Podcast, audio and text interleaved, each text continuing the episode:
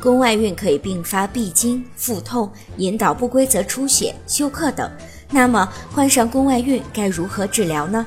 一、积极防治输卵管炎。由于引起宫外孕的常见原因是慢性输卵管炎，所以做好输卵管炎的防治显得非常重要。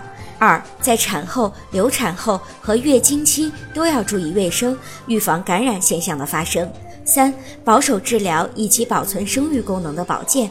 对于一些轻症状的患者，如内出血不多、一般情况好，可采用中西医结合的非手术治疗方案。但是，非手术治疗也必须在医院进行，并且要严密观察血压、脉搏，做好手术准备，以防出现意外来不及抢救的情况。如果病情不见好转，应该立即进行手术治疗。一旦确诊为宫外孕，应该尽快到正规医院进行治疗，以免耽误病情，造成不良后果。